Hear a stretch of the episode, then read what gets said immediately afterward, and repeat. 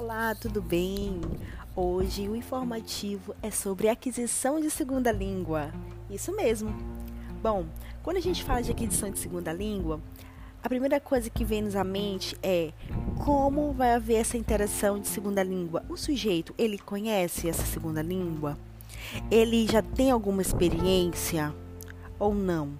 Então, é necessário fazer essa sondagem para que nós possamos propor metodologias que possam garantir que esse sujeito possa ter experiências com essa segunda língua.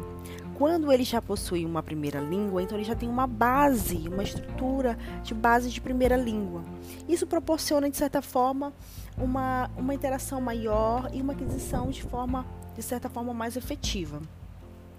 Bom, no que se tange é a questão do input, né, em relação aqui trazendo para Libras, que é a língua espaço visual, se tratando de sujeitos é, que queiram aprender a Libras, seja surdos ou ouvintes, tá? A Libras, é, o input na Libras está relacionado com a entrada de novas informações que também ocorre em ambientes de corporação entre sujeitos surdos ou surdos e ouvintes e ouvintes e ouvintes, atuando como um elemento facilitador no processo de ensino e aprendizagem.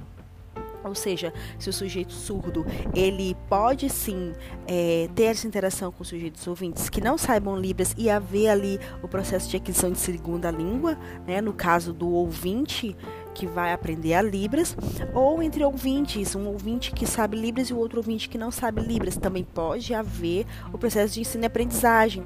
Então, o que se torna primordial ali é a interação, é a metodologia, é conhecer o que esse sujeito ele já sabe previamente sobre a língua ou não, e então traçar metodologias que possam é, é, é, contemplar aquele momento de ensino e aprendizagem. Hoje nós ficamos com essas informações e aguardamos as posteriores. Obrigada!